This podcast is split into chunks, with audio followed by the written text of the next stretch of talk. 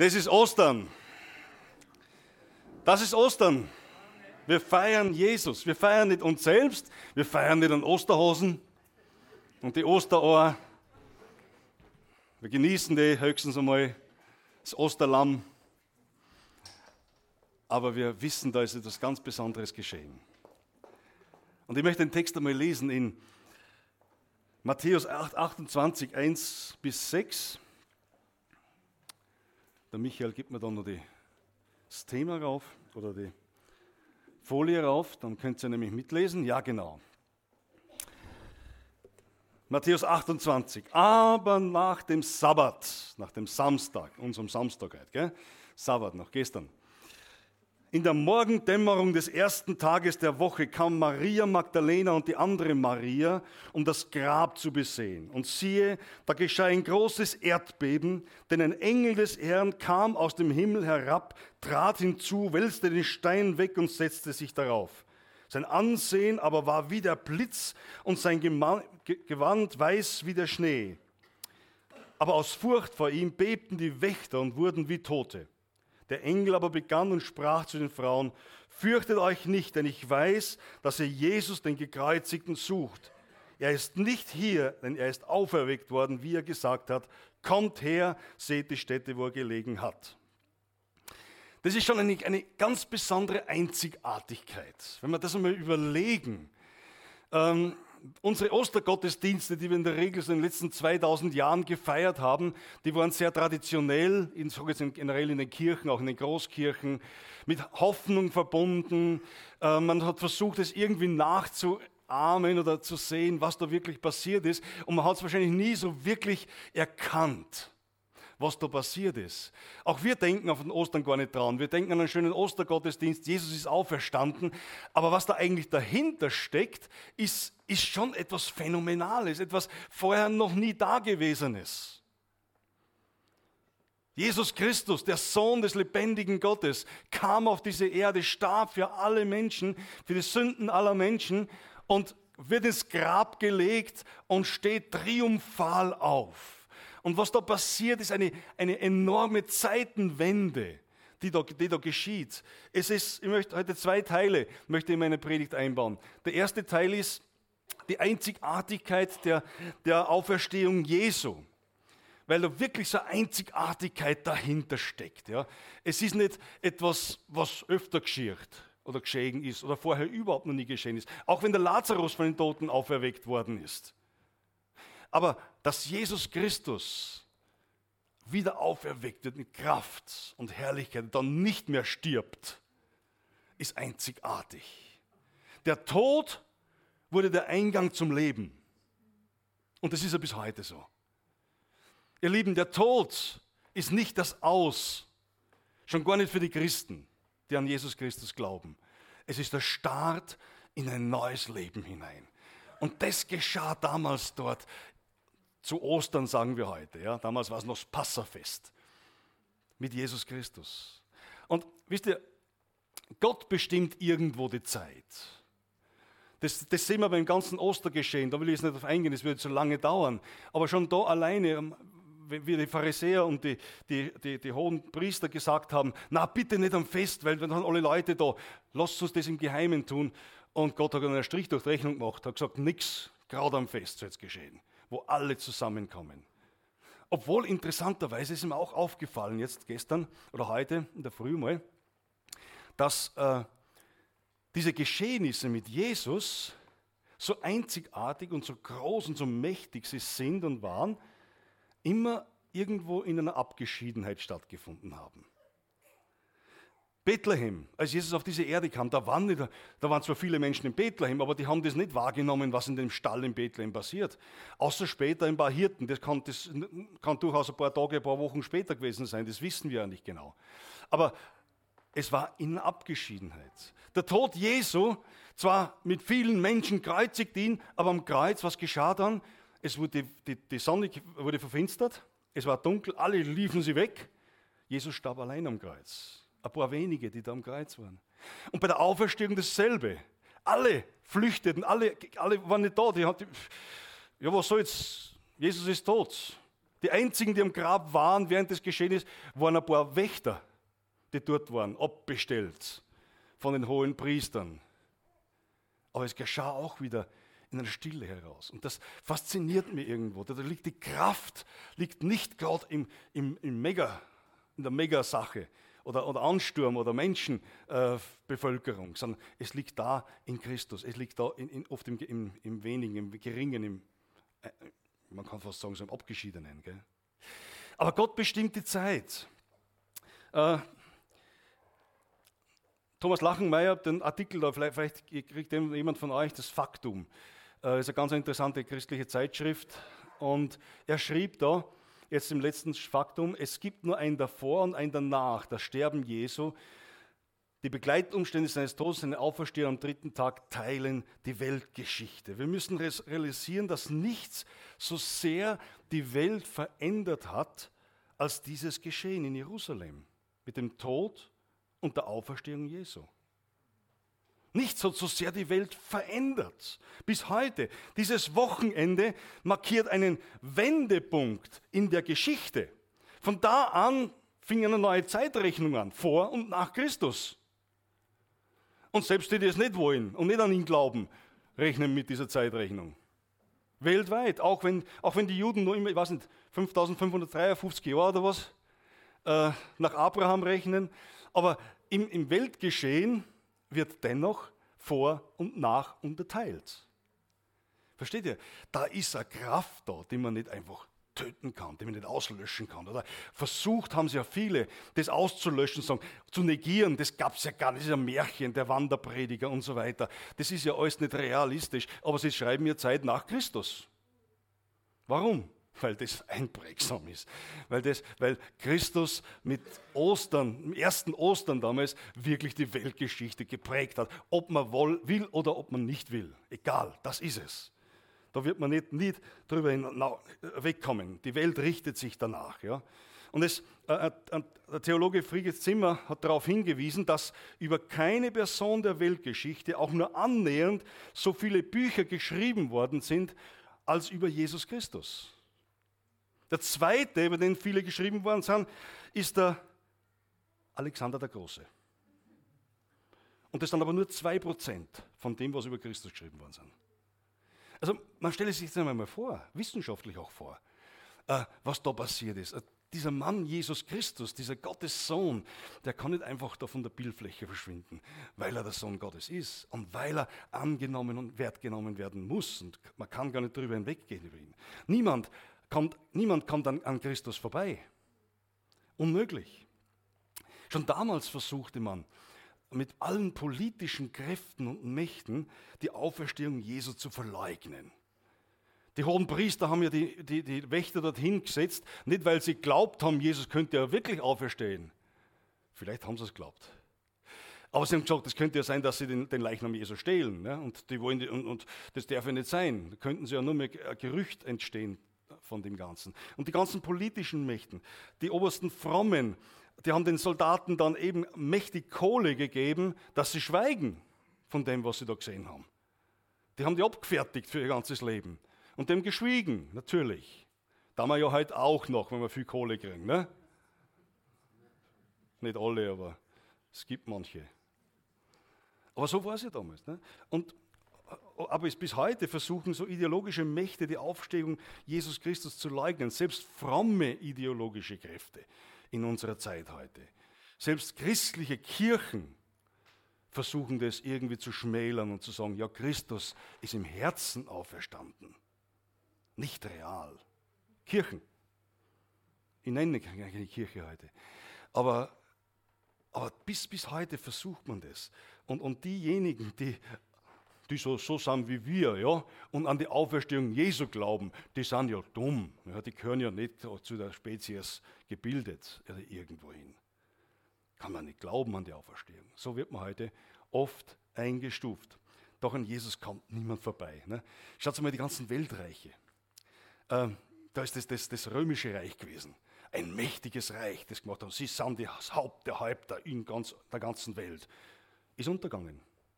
Man sagt aus moralischen Gründen, wie auch immer. Das Osmanische Reich, das sich behauptet hat, da rein nach Europa. Ein mächtiges Reich ist untergegangen. Jetzt gibt es da wieder der was es auferstehen lassen will. Wird aber auch keine Chance haben. Das atheistische Reich, das, das, narzisstische, das narzisstische Reich. Wir sehen all die Reiche, die wollten Jesus auslöschen. Die haben gesagt, wir sind der Weltenherrscher, wir bestimmen das. Die gibt es heute nicht mehr. Das Einzige, was besteht, ist das Reich Gottes. Und das wächst. Und das wächst und das geht voran. Und wisst ihr, und, und ich glaube, genauso wird auch das sich letzt, als letztes aufbäumende antichristliche Reich, das man schon so ein bisschen auch in den, in den, in den die Hufen in die Scharen, in Scharen sieht, also wie sie aufrichtet, ne? Äh, dass das auch nicht keinen Bestand haben wird, das wissen wir. Es wird vergehen, weil Christus kommt und sein Reich ewig aufbauen wird. Christus bleibt der Thema. Ja, an Ostern und darüber hinaus. Hier scheiden sich die Geister. Wisst ihr, und wer meint, an ihm vorbeizuschleichen, der bleibt schließlich irgendwo auf der Strecke liegen. Am Ende dieser Zeit wird jeder Mensch vor dem Richterstuhl Christi stehen. Und dann muss er sich die Frage gefallen lassen, warst du mit mir oder warst du gegen mich? Nur Jesus ist die Wahrheit. Oder wie Thomas Lachenmeier schreibt, jeder Mensch, jede Nation, jede Kirche, jede Gemeinde muss sich entscheiden, mit Gott oder gegen Gott. Ähm, in, da ist eine interessante Sache da in, in Jerusalem. Wird berichtet davon, da als, als Jesus, wir wissen ja von der Bibel her, als Jesus verstarb, verschied damals am Kreuz, da gab es ja ein, ein Erdbeben wird in der Bibel auch berichtet, wird auch geschichtlich berichtet. Da gab es ein Erdbeben. Der, der, Tempel, im alten Tempel, der, der mächtige Vorhang zwischen dem Allerheiligsten und Heiligsten, der zerriss von oben nach unten in zwei. Und es entstand ein mächtiges Erdbeben in Jerusalem. Dann haben 1986 und 2007 haben Fachleute und darunter namhafte Archäologen Grabungen unter der Grabeskirche in Jerusalem, wer schon mal da war, weiß, wo die Grabeskirche steht, haben da Grabungen vorgenommen. Schon vorher haben Archäologen diese Bodenplatten dort äh, und den Schutt entfernt, der da vom Kaiser Hadrian irgendwann einmal zwischen 76 und 138 nach Christi äh, beseitigt worden ist. Wir wissen, 70 nach Christi war ja das große, war die, war die Einnahme Jerusalems, der große Sturz Jerusalems damals vom Römischen Reich her. Und da ist Jerusalem quasi in Schutt und Asche zerfallen. Ja. Und der Kaiser Hadrian hat da wieder angefangen, das aufzubauen, hat angefangen, das alles da wieder äh, in Ordnung zu bringen. Und, da wurden dann die, und die Bodenplatten, die dann dort lagen, wurden dann entfernt. Und jetzt haben eben vor kurzem so namhafte, namhafte Fachleute und Archäologen diese Verkleidungen entfernt und diesen Erdbebenriss dort äh, freigelegt oder, angeschaut, zumindest untersucht, ja, der auf dem Felsen dort gewesen ist, wo offenbar die Kreuzigung Jesu stattgefunden hat. Ganz genau kann man es ja nicht einordnen, aber es, es könnte durchaus nach verschiedenen Fachleuten dort geschehen sein, dass dort äh, die Kreuzung war. Und da war unter, unter diesem Felsen, die, der, war, der, war, der in der Erde drin war, der war zerteilt 16 Meter tief, war der Felsen zerteilt, vermutlich durch dieses Erdbeben. Und jetzt als Bibelkenner können wir schon mal ein bisschen überlegen, was, was hat das auf sich? Ja? In Sacharja 14 lesen wir nämlich eine interessante Sache. Ne? Seine Füße werden an jenem Tag, und das ist jetzt nicht die Kreuzigung Jesu gewesen, sondern das ist, wenn er wiederkommen wird und seine Füße auf den Ölberg treten werden. Ja? Dann äh, von Jerusalem liegt. Und der Ölberg wird sich von seiner Mitte aus nach Osten, nach Westen spalten zu einem großen Tal. Und die eine Hälfte des Berges wird nach Süden, nach Norden und die andere nach Süden weichen. Und ein paar Verse weiter lesen wir, und von da aus wird ein Strom lebendigen Wassers fließen zum Toten Meer hin und wird es lebendig machen, das Tote Meer. Gell? Wo man jetzt kein Leben drin hat, außer irgendwelche Kristalle oder was da drin sind. Aber der, es wird lebendig werden. Wir sehen hier diese Zusammenhänge. Ja, das, ist, das, das, ist das, das Phänomenale. Äh, seine Herrschaft wird bestehen. So quasi, ich, könnte ich möchte es so auslegen jetzt einmal, damals als die Kreuzigung Jesu war, hat, hat ist es in Bewegung gekommen, ist etwas in Bewegung gekommen mit dem Erdbeben. Der Spalt hat sich aufgetan und irgendwie wartet der Spalt drauf, bis Jesus wiederkommt und seine Füße drauf setzt und dann rum, wird er auseinanderpersten. Wie immer das geschieht, dann weiß ich nicht, aber so stellen wir das vor. Und dann wird lebendiges Wasser kommen. Jesus wird wiederkommen. Und das zeigt ein bisschen davon, wenn wir, wenn wir die Archäologie, wenn wir die wirklich vom gläubigen Standpunkt her aus betrachten und tun, dann sehen wir so viele Dinge da in Israel, was geschehen, ähm, was da noch kommen wird. Und dieses Geschehen wird dann wiederum eine neue Zeitenwende hervorbringen, die völlig neu wird. Nämlich, wo Jesus Christus sichtbar auf dieser Erde regieren wird. Halleluja. An Jesus kommt keiner vorbei. Nicht einmal die Wissenschaft kommt an ihm vorbei, auch wenn sie es versuchen. Na, nicht die Ungläubigen, nicht die Atheisten, da kommt niemand vorbei.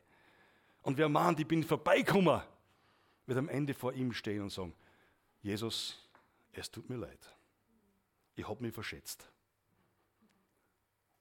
Aber da wird kein Lächeln mehr da sein. Darum ist es so wichtig, dass wir eine ganz, wichtig, eine ganz persönliche Beziehung haben. Und das ist mein zweiter Gedanke da jetzt. Äh, was, was nützt uns diese Zeitenwende? Was, was hat für uns damit, was hat das mit uns zu tun? Reicht es, wenn wir das wissen? Wenn wir darüber wissen? Äh, genügt es, darüber zu staunen? Es einfach zu erwarten? Oder, oder ist da mehr dahinter? Ich glaube, da ist mehr dahinter. Die Auswirkungen der Auferstehung Jesu hat auch, oder sind auch Auswirkungen auf unser ganz persönliches Leben. Nicht nur im Großen und Ganzen pauschal, sondern in der ganzen Königsherrschaft Jesu, was einmalig, was, was mächtig ist, was groß ist, was wir erwarten dürfen, was kommen wird. Und wisst ihr, was dann wirklich wir gehören? Wir gehören einfach, ohne stolz zu sein, in Demut sage ich das, wir gehören zu den Gewinnern mit Jesus Christus, zu den Siegern. Auch wenn wir wollen, dass keiner zu den Verlierer geht, kommt. Win-Win-Situation, wie du gesagt hast. Ne? Wo wir wollen, dass jeder soll mit reinkommen. Darum haben wir diesen Auftrag auf Erden da. Geht hin und verkündigt das Evangelium allen Menschen. Verkündigt es. Die, Auferstehung Jesu verkündigt sie. Und das hat nämlich einen persönlichen Nutzen auch, nicht durch, den, nicht durch den großen globalen und überglobalen Begriff, sondern auch ganz persönlich für uns. Ostern zeigt uns, dass bei ihm alle Dinge möglich sind. Wow. Alle Dinge möglich sind. Warum setzt man das alle in, in Anführungsstriche? Ne? Alles ist möglich bei ihm. So wie Jesus auferstanden ist, wie er dem Tod keine Chance gegeben hat. Und ihr könnt es euch vorstellen, oder wir können uns vorstellen, dass, dass der, der, der Satan alles daran gesetzt hat, Jesus da im Tod zu behalten.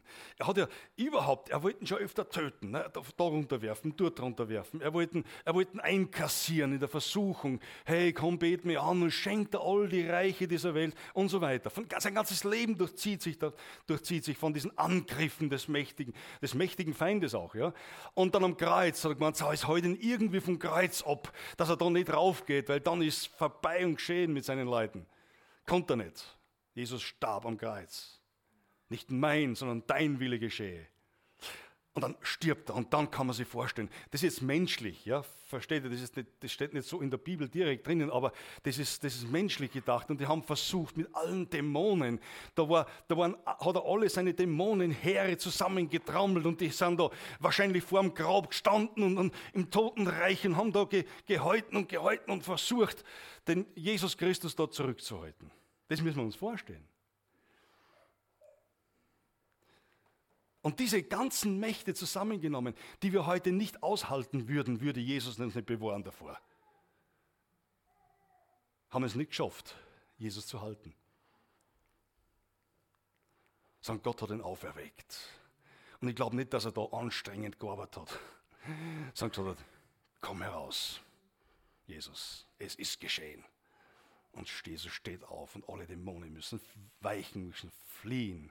Und dann hat er die Ketten genommen des, des Feindes, die Schlüssel des Todes genommen und gesagt, so und jetzt ist aber endgültig Schluss. Das Strafgericht für den Feind kommt noch irgendwann einmal. Aber es ist Schluss jetzt. Jetzt ist das, der Tod ist besiegt durch das Leben. Und diese Kraft ist wirksam, ihr Lieben. Und diese Kraft ist wirksam, kann wirksam, ich sage jetzt kann, weil wir müssen es zulassen, in uns werden. Wisst ihr, manchmal kommt mir vor, der, der Stein ist nicht mehr da, der Stein ist weggerollt. Ja, der ist weg. Und manchmal kommt man vor, wie Christen oder viele Christen sind immer noch im Grab drinnen und schauen außer. Hm, schön da draußen, nett. Jetzt kommt's früh, da kommt der Frühling, ne? Ah, toll. Aber sie gehen nicht aus diesem Grab heraus. Sie bleiben da drinnen, obwohl der Stein schon längst weggerollt ist. Vielleicht bist du da drinnen und schaust so raus und denkst dir, was passiert da im Licht? Vielleicht bist du heute da und denkst, die Christen sind schon komische Leute. Gell? Irgendwie, die hupfen und springen und tanzen zu Ostern. Na, tanzt haben wir nicht ganz, aber immer auch, wenn wir wollen. Ja. Was ist mit den Christen los? Was glauben die? Komm raus aus dem Grab. Komm raus. So wie damals der Jesus den Lazarus rufen musste, der drinnen war im Grab. Zuerst hat er die, Tür aufgemacht für den Lazarus und dann ist der Lazarus drin gelegen und dann hat er gesagt, Lazarus, jetzt komm raus. Auf was wartest du noch? Die Sonnenstrahlen strahlen in den Grab hinein. Ne? Wisst ihr, was, was, hält, was, was hält dich im Grab? Was ist es?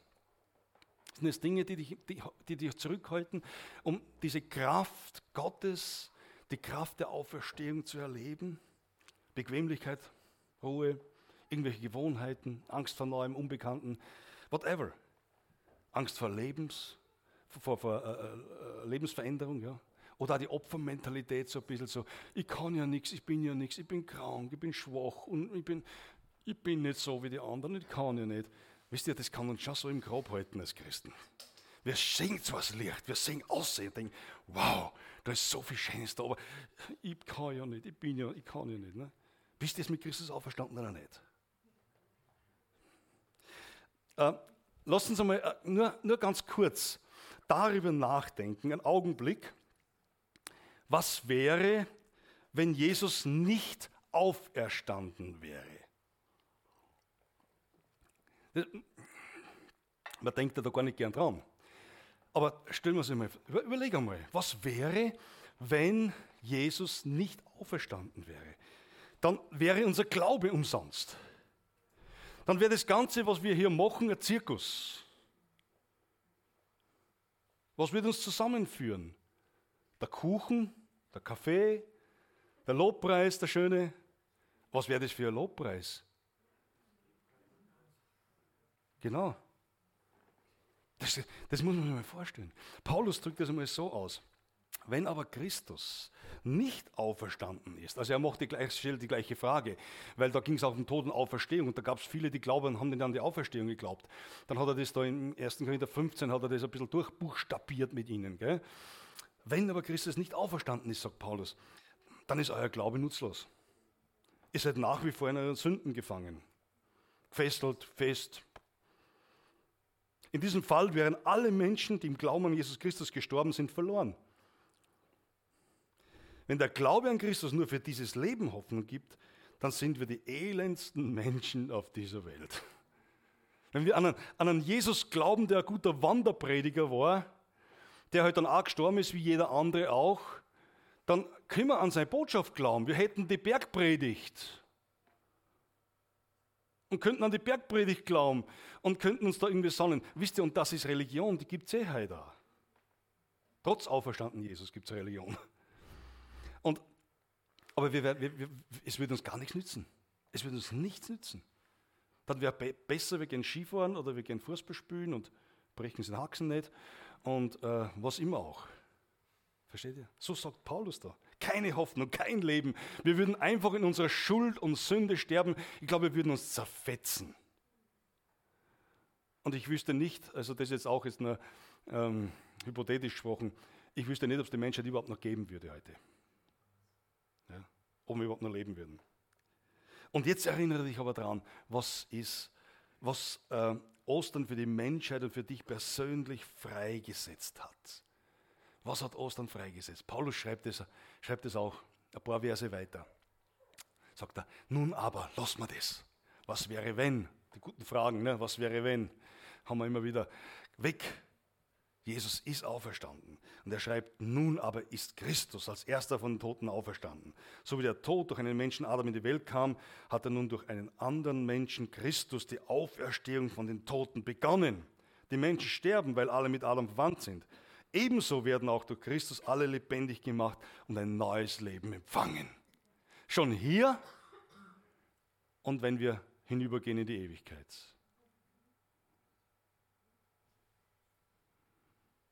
Euer Opa ist, ist im Leben. Ja, er ist hinübergegangen ins Leben. Das ist Christus. Was hat Christus in deinem Leben bewirkt? Denk einmal drüber nach.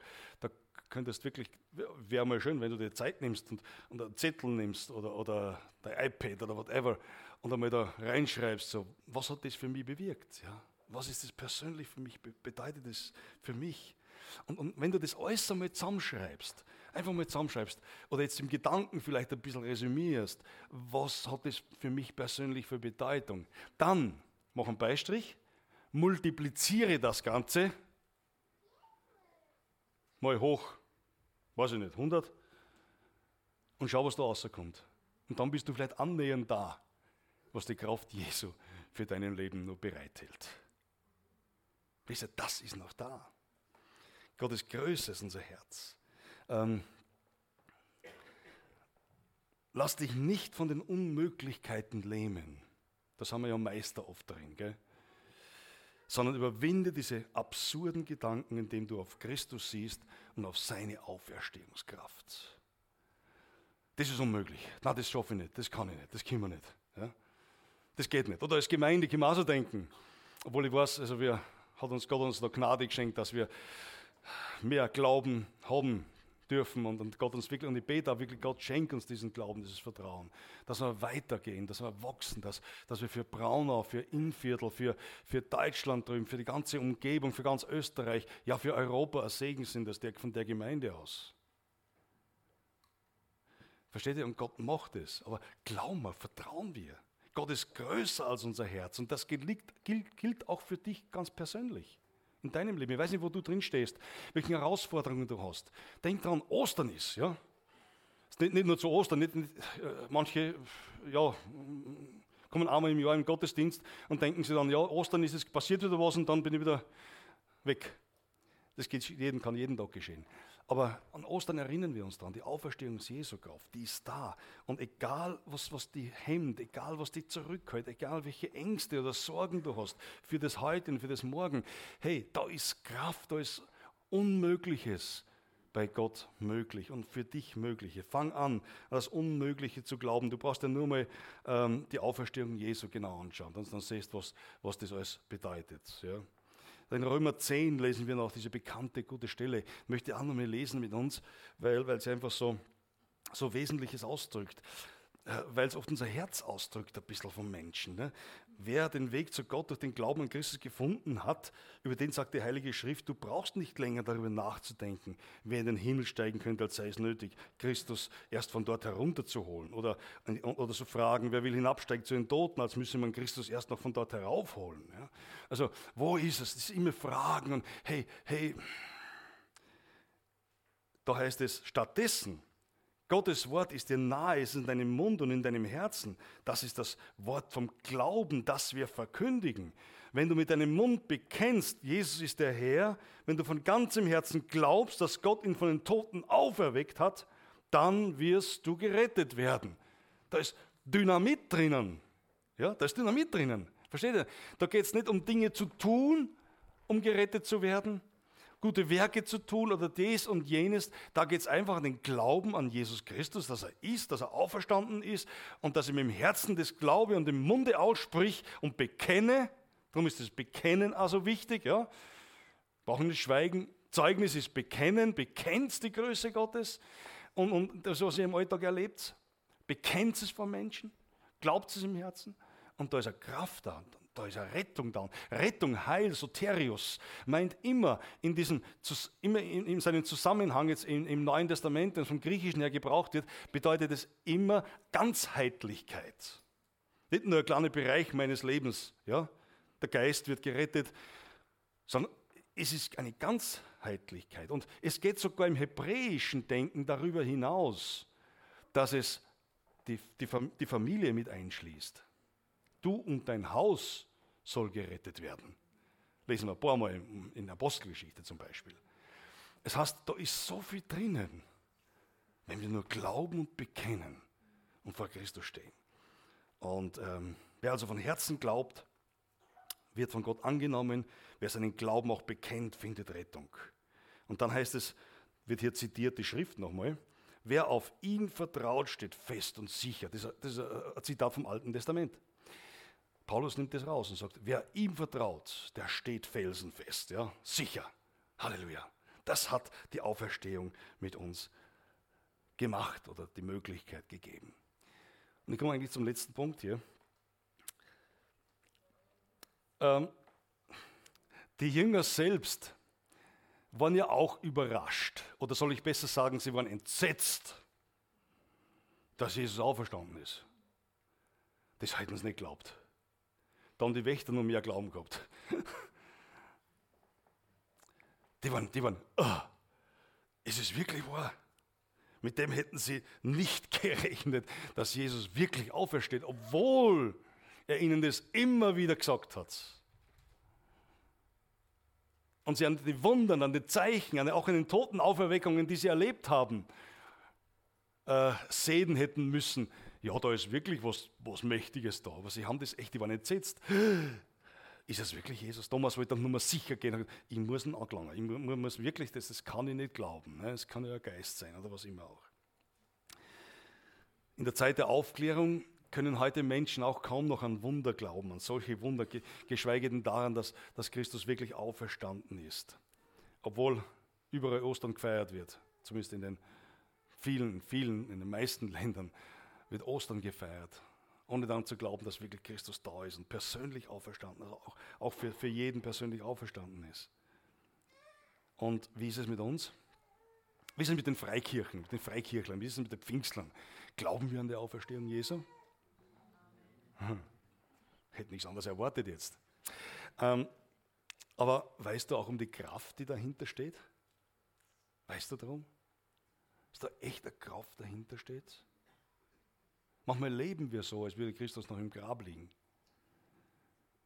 Aber wenn wir das ganz neu erfassen, was Ostern für uns bedeutet, da kann jede Krankheit weichen. Jede, jede, jede Anfechtung muss weichen. Auch wenn sie kommt. Aber wir dürfen im Sieg leben. Wir brauchen uns nicht selbst uns, uns selbst bemitleiden und hängen lassen. Das ist der Feind, der das in unserem Leben macht.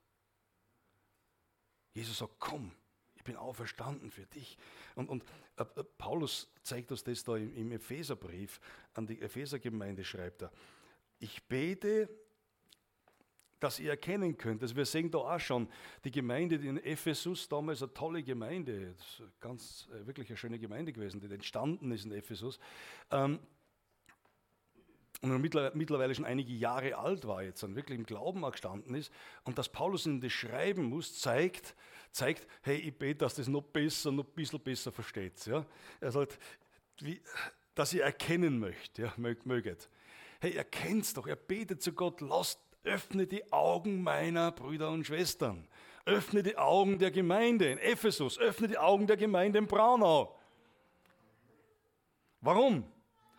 Dass sie erkennen könnt, sagt er, wie übermächtig groß seine Kraft ist, mit der er in uns, die wir an ihn glauben, wirkt. Hast du das schon mal gelesen? Habt ihr noch nie gelesen, gell? Na? Hm. Denk, das steht in der Bibel.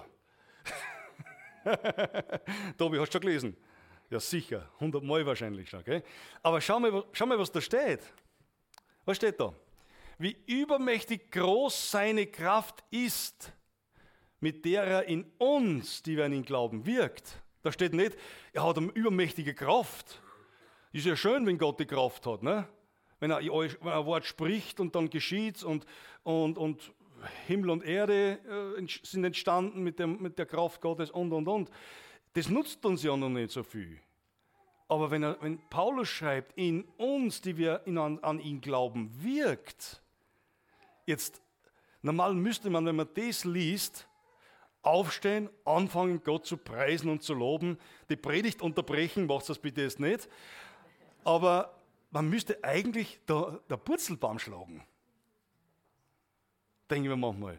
Gut, wir sind jetzt kühlere Nordeuropäer, Mitteleuropäer, ne? noch nicht Nordeuropäer, ich weiß nicht, wie die Nordeuropäer so sind. Die, die, die, die, Afrikaner sind noch ein bisschen anders, die Spanier auch schon, die Süditaliener auch schon, die, die tanzen und springen dann noch. Aber versteht ihr trotzdem, ähm, das, das, was das bedeutet? Für mich ist die Bibel so etwas Wertvolles. Weil wir lesen oft so drüber.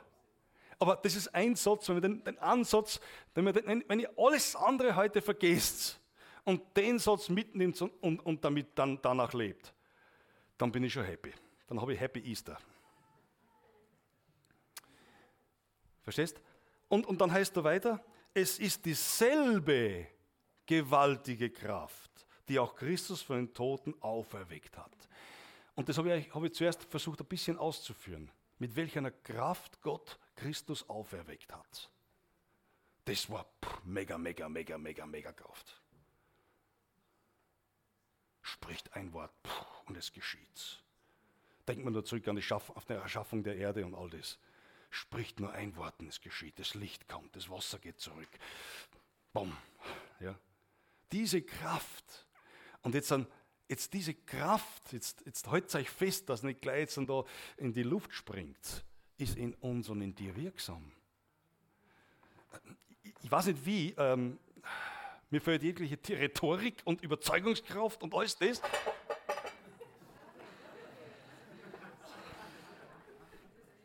Das auszudrücken, das wirklich auszudrücken, versteht ihr? Aber nehmt es einfach mal mit, ja? Ich habe ja am Anfang gesagt, in der Stille liegt die Kraft. Ja? Vielleicht ist es bei uns eher so, gell? in der Stille, da liegt die Kraft, die wirkt da drin. Hast mich erwischt. Gut. Aber na, okay, ich muss zum Schluss kommen. Jedenfalls, wir sehen hier, was da, was da an Kräften wirkt. Und, und Gott und die Auferstehung, ihr Lieben.